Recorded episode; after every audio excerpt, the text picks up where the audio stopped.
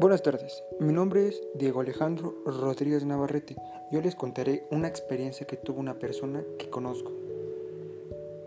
Desde siempre mi familia y yo íbamos a Cuernavaca y llegábamos a la casa de mi abuela paterna, que ya falleció hace muchos años.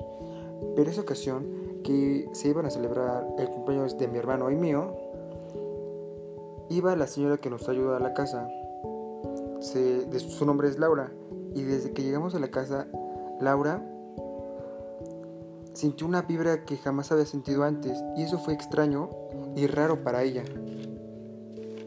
Y cuando, mi mamá y Laura estaban en la cocina y de repente Laura se quedó inmóvil debido a que había asegurado ver a mi abuela que estaba sentada en el sillón. Y desde entonces ya no ha vuelto a ir por el hecho de que se sacó de onda y jamás pensó ver lo que vio.